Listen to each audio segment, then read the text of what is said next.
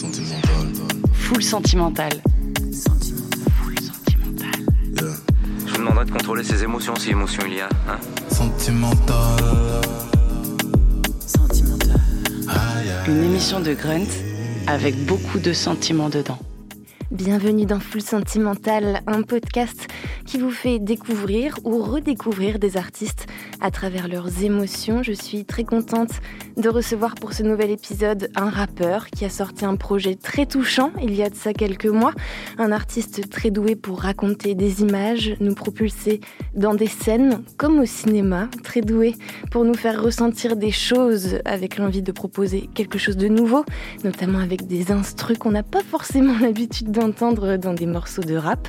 Son projet Marcel, composé la nuit, glisse et berce avec beaucoup de douceur parce qu'on ne peut pas faire d'énormes bangers quand les voisins dorment. J'ai beaucoup aimé cette citation que j'ai empruntée à l'une de tes interviews d'Amlif. Merci beaucoup d'avoir accepté cette invitation. Bah merci de m'avoir fait venir. Quelle est la dernière émotion que tu as ressentie avant d'entrer dans ce studio? Bah, C'était très agréable qu'il fasse, qu'il fasse bien chaud. Il fait bien froid dehors. Une bonne émotion, quoi. Ouais. Je t'ai proposé euh, avant, enfin il y a quelques jours, trois émotions pour cette émission qui sont la passion, la nostalgie et la peur. Pour chacune d'entre elles, tu as choisi un morceau. Et avant de parler de ta sélection, je te propose d'écouter un de tes titres qui est extrait de Marcel et qui s'appelle Phare rouge à lèvres. J'accorde une inhérente déception au monde. Un mot t'effleure la peau, produit des lésions profondes. Je ne sais que faire preuve d'une grande déraison. Mes paniques à trouver une autre maison. Loin de mes yeux, loin de mes pauvres nerfs. Ils peuvent enfin prendre l'air.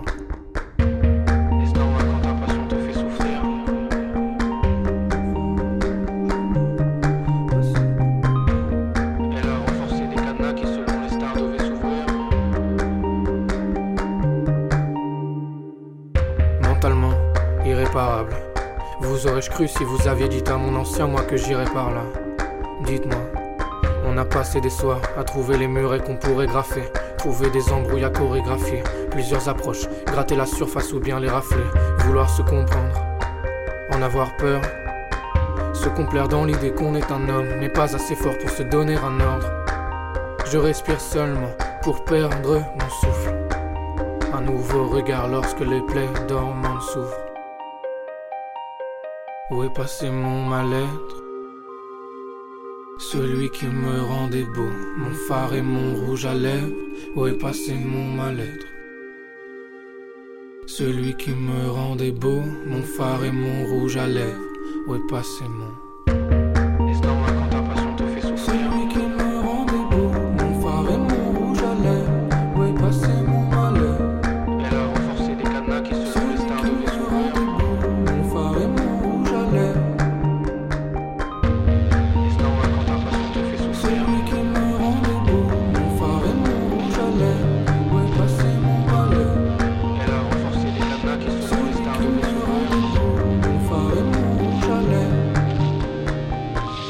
Je te propose, Amlif, qu'on commence par euh, l'émotion qui est euh, la passion, le fait d'être passionné.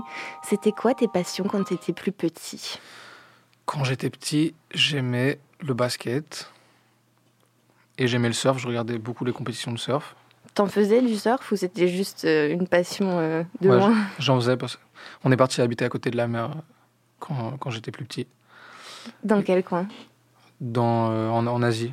D'accord. En Asie. Oui, parce que t'as beaucoup voyagé quand t'étais plus jeune, c'est ça Ouais, on a un peu voyagé. On n'a pas beaucoup voyagé, mais on a habité à l'étranger. Mais du coup, ouais, le surf, le basket et, euh, et quoi d'autre? Et l'informatique. J'aimais bien. J'aimais bien bidouiller.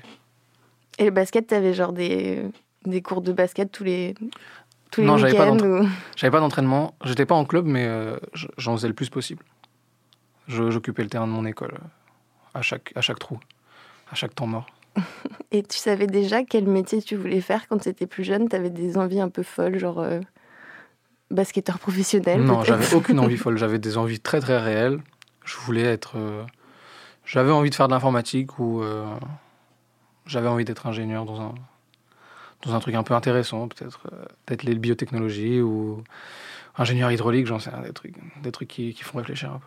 Et t'as fait des études dans ce sens un petit peu, non Après, en plus? J'ai fait un peu, ouais. J'ai fait un peu, mais j'ai arrêté parce que juste c'était trop compliqué de faire euh, de la musique et, et des études. Mais je dis ça comme si la musique, ça marchait trop bien, donc j'ai arrêté les études, mais pas du tout. Ça prenait trop de temps et j'ai fait. Et j'ai arrêté. fait un choix. Ouais, j'ai fait un choix. Et la musique, justement, à quel moment tu dirais que c'est devenu euh, une passion? Je me voyais pas du tout être chanteur parce que je sais pas, c'était pas un truc que je faisais de chanter. Il y a plein de gens, il y a plein de gens enfants, ils chantent un peu naturellement, moi pas du tout. Mais en seconde, euh, mes potes ils ont commencé à rapper. Et vu que j'avais vu que j'avais euh, pas habité en France, j'avais été quand même beaucoup coupé euh, là où j'habitais, personne n'écoutait du rap.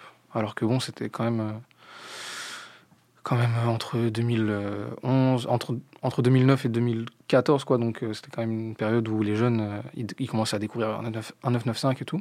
Donc là, à ce moment-là, toi, t'étais où, en fait, avant le lycée? T'étais en Asie? J'étais en Asie et après on habite au Maroc aussi D'accord. mais du coup euh, enfin je sais pas je sais pas pourquoi les gens ils écoutaient pas du tout de rap là-bas. Et du coup quand je suis arrivé en France j'étais bien à la traîne et j'ai découvert euh, des noms euh, en 2015 qui étaient quand même des noms en 2014-2015 qui étaient des noms bien connus genre je connaissais pas euh, Gizmo je connaissais pas je connaissais pas l'entourage. Et du coup c'est à ce moment-là quand mes potes ils ont commencé à rapper que que moi j'ai commencé à rapper et après je me suis intéressé du coup au rap. À en, à en écouter je veux dire.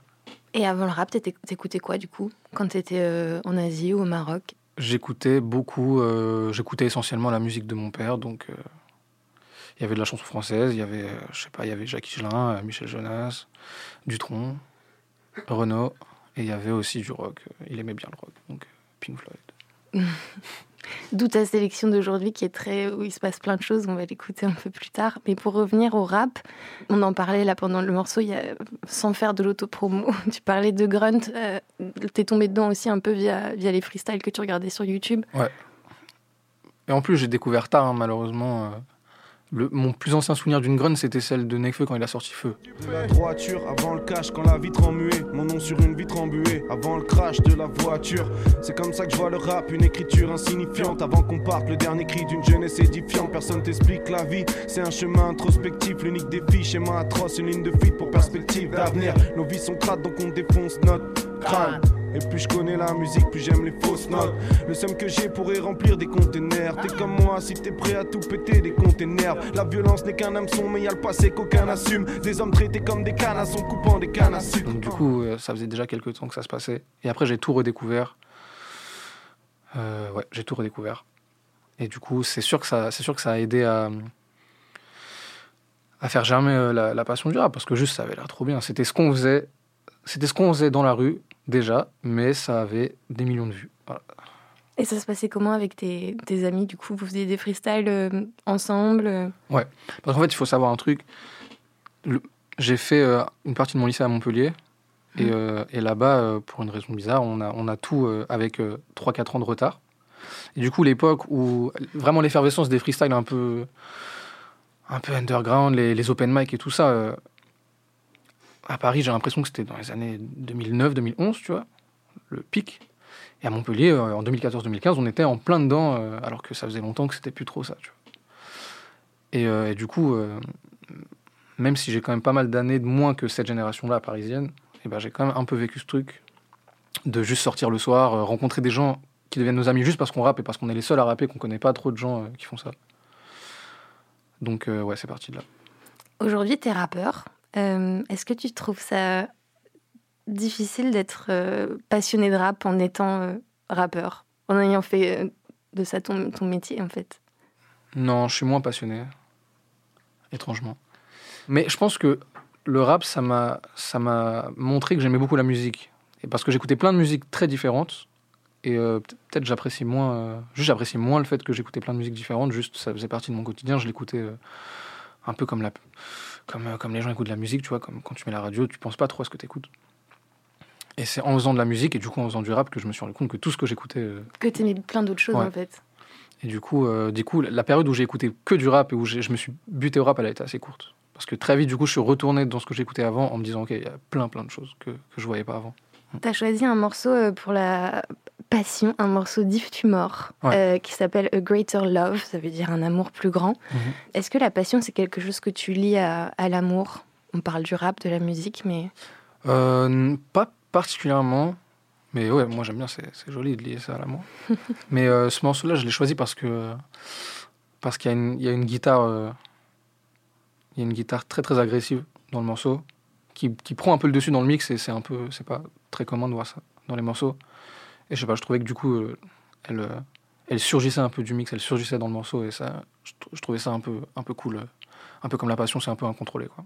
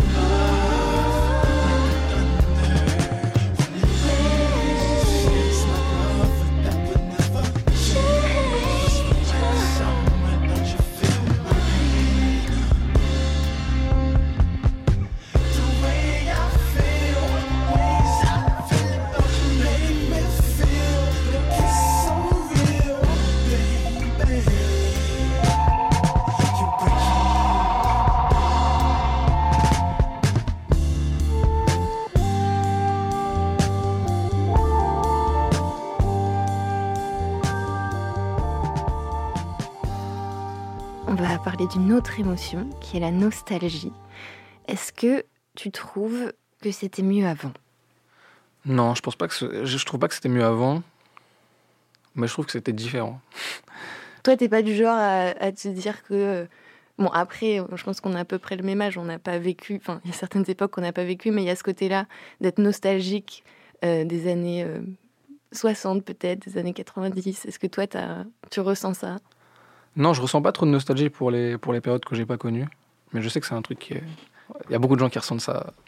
Et euh, il y a beaucoup de gens qui essayent de trouver un mot, un mot pour ça. Un mot un peu intéressant. Je me sens très bien dans mon époque. Mais euh, si, si j'éprouve de la nostalgie, ce serait du coup plus pour, euh, pour quand j'étais petit. Ouais, j'allais te demander, est-ce qu'il y a une période très précise de ta vie où t'es t'es nostalgique? C'était. À chaque fois que j'ai habité près de la mer, ça. c'est- Ah ouais. Il y a, je crois que j'étais pas mieux que près de la mer. Là, t'habites où aujourd'hui? J'habite dans le 20 e D'accord, donc à Paris. J'habite bien loin de la mer. Mais euh, je pense que ouais, c'était quand j'habitais tout près de la mer, quand j'étais petit, quand, peut-être entre 8 et 11 ans, quand j'habitais à côté de la mer, à cet âge-là. La nostalgie, c'est bizarre. J'ai, j'ai pas l'impression de ressentir de la nostalgie, juste un truc un peu bizarre où j'ai l'impression que, j'ai l'impression que rien n'a changé vraiment entre, entre avant et maintenant, quand j'étais petit. Mhm. Je sais pas, j'arrive pas à trop à mettre la main sur des choses qui ont trop changé. J'ai toujours des bonnes relations, j'ai toujours des amis, j'ai toujours une bonne relation avec ma famille. Je fais toujours à peu près les trucs que j'aime faire. Mais tout est différent quand même. Et à l'inverse, est-ce qu'il y a une époque euh, de ta vie dont t'es absolument pas nostalgique? Ouais, j'aimais pas, euh, j'ai pas aimé le collège et le lycée. Ça, c'était, Pourquoi? Je sais pas, c'était pas très drôle de devoir travailler quoi, à l'école. Ouais, t'étais pas très travailleur. Bah j'étais travailleur, j'étais travailleur, j'avais des ambitions qui m'obligeaient à être travailleur, mais j'aimais pas trop. J'ai pas trop aimé mon lycée. Est-ce qu'il y a une, euh, une époque euh, musicale dont, dont t'es nostalgique? Non. Non. Non, je crois tout, tout- toute la musique que je préfère aujourd'hui, les, les albums, les artistes qui sont dans mon top, c'est que des gens euh, assez, réc- assez récents. Après, Blood Orange, par exemple, ça fait longtemps qu'il fait de la musique, mais, mais ce que je préfère chez lui, c'est quand même ce qu'il a sorti plus récemment. Donc, euh, non, pas, pas trop de nostalgie. Tu parlais de Blood Orange, tu m'offres des transitions comme ça gratuitement, c'est cool, merci beaucoup Damif. Tu as choisi donc un morceau de, de Blood Orange. Le morceau s'appelle Dagenham Dream. Pourquoi ce, ce morceau pour la nostalgie? Bah, dans le morceau, il parle, de, il parle un peu de quand il était plus jeune, mais, euh, mais il parle de- d'expériences un peu négatives. Et, euh, et je sais pas, je crois que ça marche bien quand même. euh, Je, trouve, je trouvais ça intéressant. Je trouve qu'on ressent bien la nostalgie dans, dans ce qu'il raconte, parce que c'est un peu des expériences formatives. Non, des expériences qui l'ont formé, Ouais. mais des expériences négatives. Et donc j'ai l'impression qu'il a quand même de l'appréciation pour, pour ce qu'il a vécu. euh. Ces petits trucs, hein, je dis ça comme s'il avait vécu la guerre, mais pas du tout, mais juste, je trouvais ça intéressant.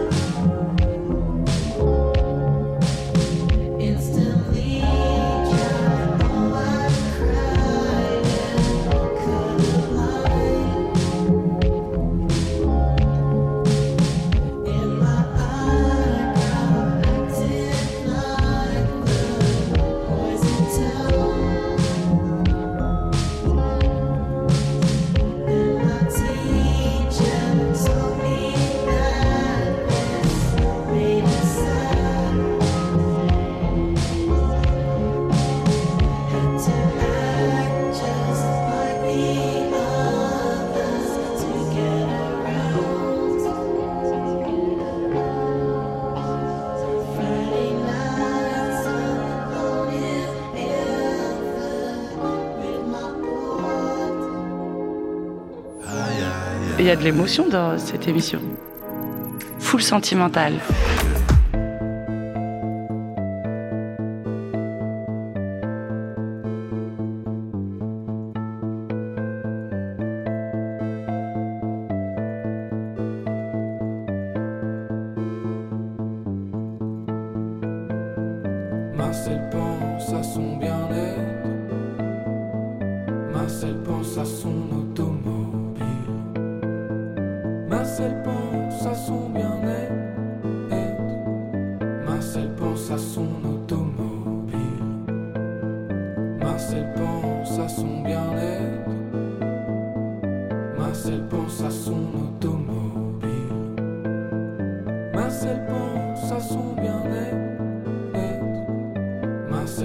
À son automobile. 200 à l'heure dans la Pontiac. La pluie se mélange à la soundtrack. La nuit est bleue, la route est sombre. La fille à sa gauche agrippe son bras. Le sang qui coule jusqu'à son poignet. Et pas le temps d'aller se soigner. Happée par la paresse du soir. Elle a laissé son chien s'échapper.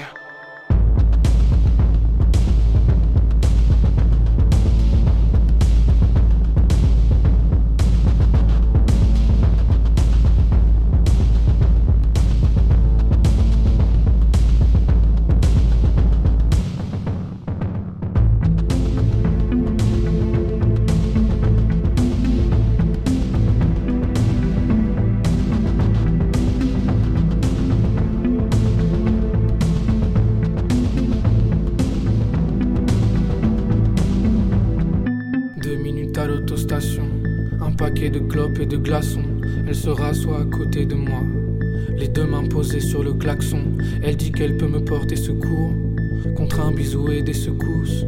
Je crois que je ne sens plus mon bras. J'ouvre la portière et je cours.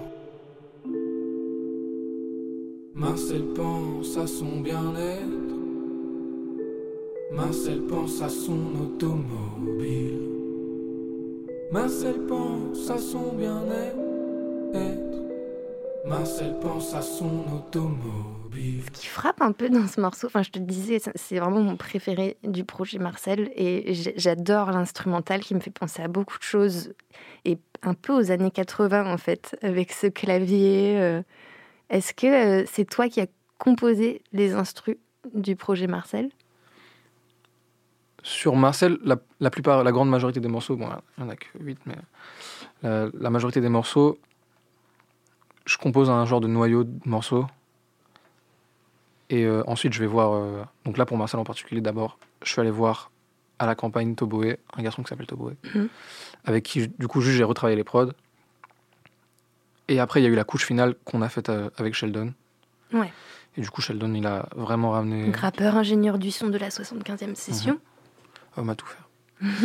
et euh, il a vraiment ramené son, son expertise juste pour, euh, pour embellir les morceaux, pour les rendre euh, un peu plus écoutables.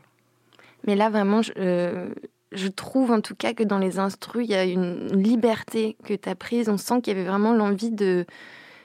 Quand tu dis que tu as digué du rap, mais après tu es vite retourné à d'autres morceaux que tu écoutais, ça se sent beaucoup. Ouais, bah j'avais vraiment envie de faire ça avec Marcel. J'avais vraiment envie de faire des, des trucs bizarres.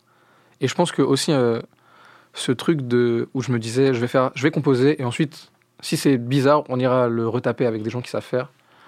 C'était pas c'était pas si vrai que ça finalement. euh, La, la majorité des choses on les a gardées telles quelles.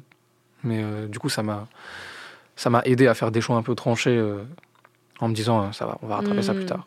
Et en fait, on n'a pas rattrapé. Et du coup, il y a quelques prods qui sonnent, qui sonnent un peu bizarres et tout, mais c'est bien. C'est ce que je voulais faire. Tu trouves que la prod du morceau qu'on vient d'écouter, par exemple, elle sonne bizarre? Ouais, elle est un peu bizarre. Elle est un peu bizarre. sur- au milieu du morceau, quand ça, quand ça drop, il y, y a des batteries un peu étranges.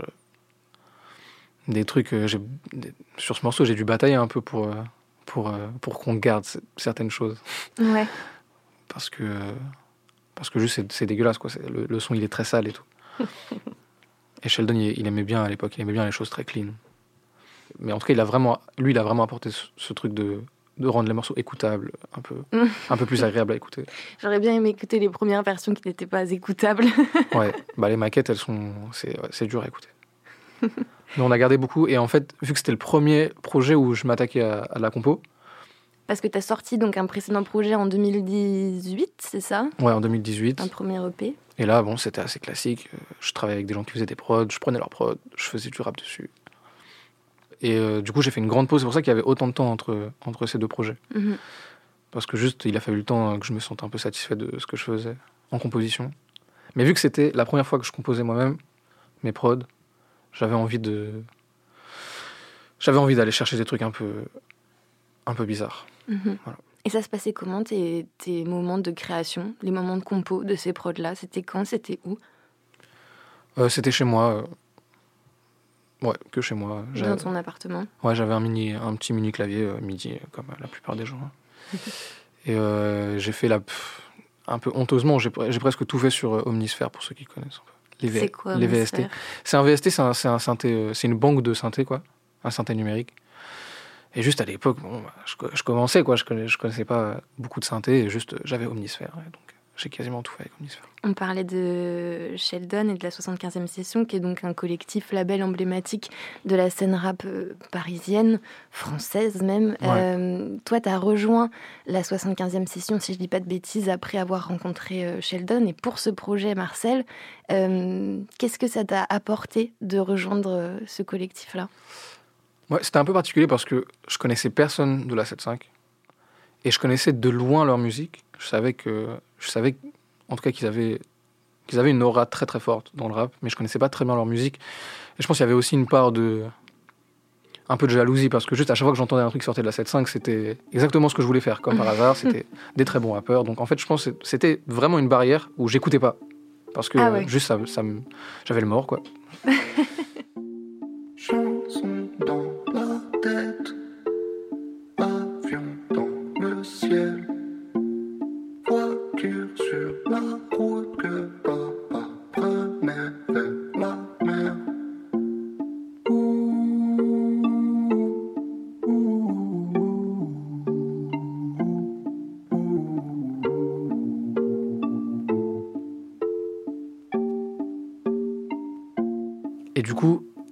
conseillé d'aller au dojo. Quelqu'un qui, lui, était un, un bousier de, de la 7.5, Donc le dojo qui est le lieu emblématique Mhm. de... qui était lieu à 7.5. Saint-Denis. Une grande maison où se réunissaient euh, Ouais. tous les membres. Ouais, et moi, du coup, j'ai connu le- la toute fin du dojo. Et du coup, ouais, j'y suis allé sous son conseil. Et du coup, là-bas, j'ai rencontré, j'ai rencontré Sheldon, j'ai- découvert euh, leur musique un peu plus largement. Et euh, chez parents, c'est bien entendu, donc il m'a proposé d'aller euh, d'aller en résidence avec lui pour euh, faire euh, pour finir son album Spectre. Un album sur lequel tu t'interviens. Ouais, on a le fini mot est par- mal choisi, mais t'es sur un morceau. Ouais, on a fini par faire un morceau sur cet album. Ah, dans, la 7.5, en fait, il y a ce côté euh, très euh, famille. Est-ce que tu le ressens? Bah, c'est sûr, hein, dans le sens où euh, à aucun moment j'ai eu l'impression d'être accepté dans ce groupe parce que je faisais de la très bonne musique. Hmm. C'est juste, juste, j'étais a priori sympa, donc. euh, ils- C'était humain avant d'être euh, Ouais. musical. Journée pour les heureux, place pour le grand monsieur,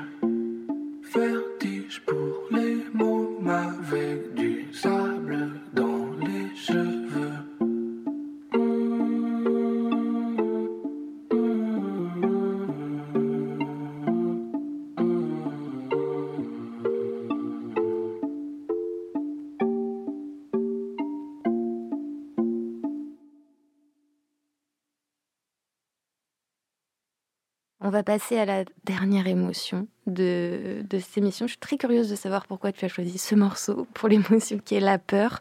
Mais d'abord, euh, petite question, est-ce que tu regardes des films d'horreur, Damlif Ouais, j'ai regardé des films d'horreur récemment. Quand tu étais petit, tu regardais des films d'horreur aussi? Non. J'avais trop peur.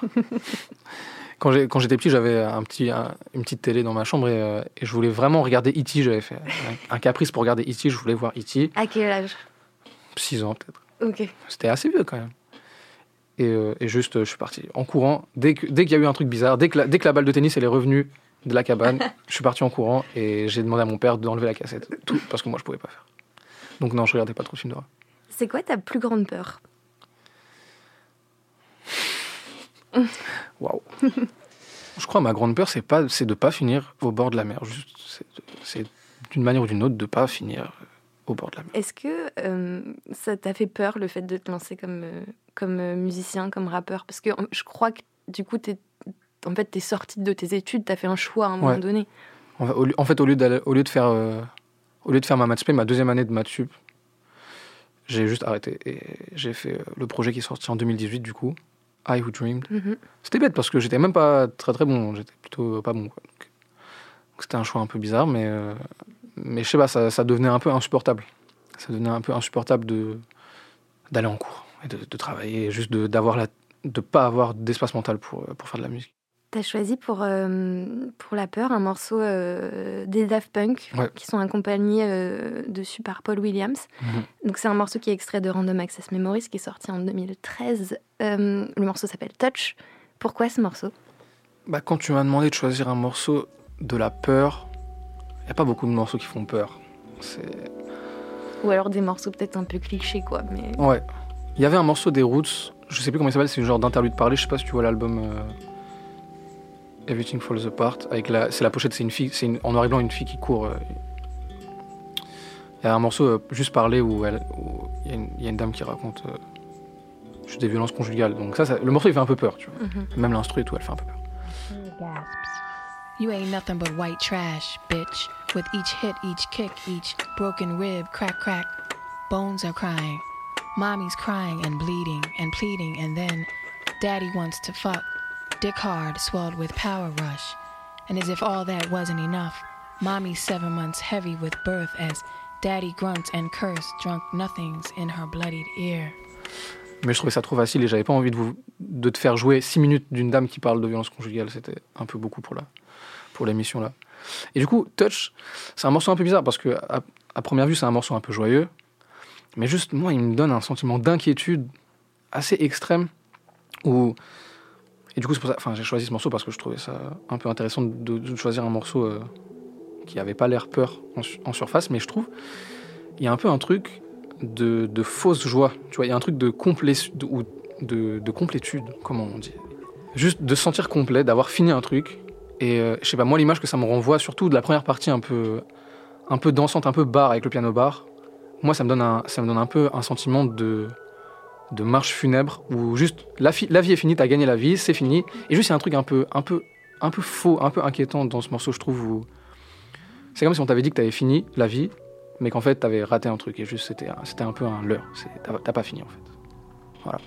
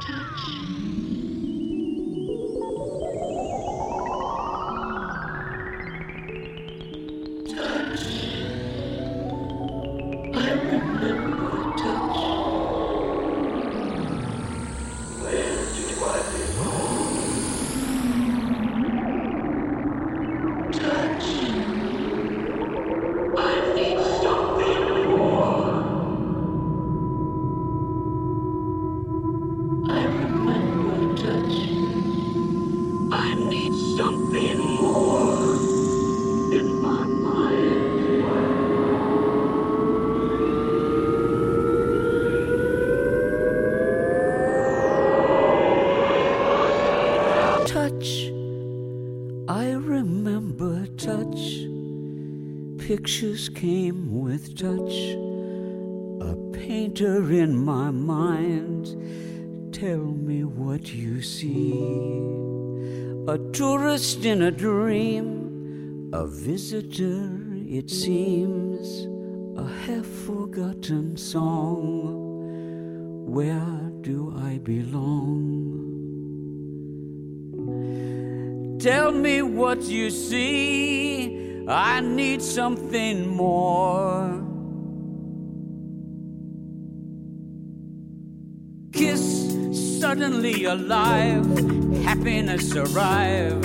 Hunger like a storm. How do I begin? A room within a room. A door behind a door. Touch, where do you lead? I need something more. Tell me what you see. I need something more.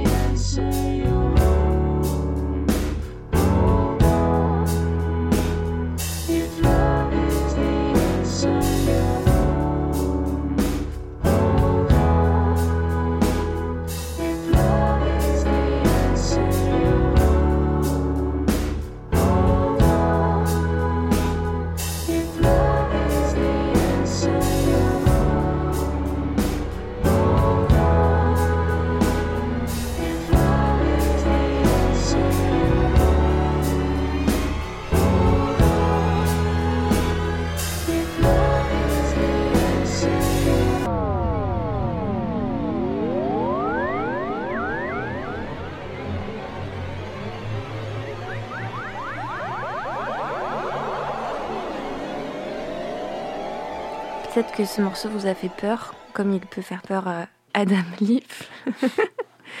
C'était le dernier morceau de cette émission Full Sentimental. Merci beaucoup d'avoir accepté cette invitation. Bah, merci beaucoup. Qu'est-ce- très bien. Est-ce qu'il y a des choses à- qui arrivent d'Adam Leaf? Bon, déjà, allez écouter Marcel, très fort. Euh, bah oui, un- juste un nouveau projet. Il y a un nouveau projet qui arrive. Là, on est en train de le finir, on est en studio. Et voilà, c'est la grande actu.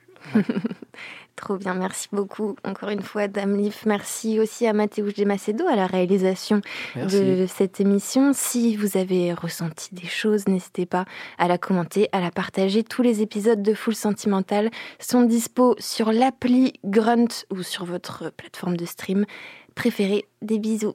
Bye bye. Full sentimental. Ah, les émotions, ça creuse.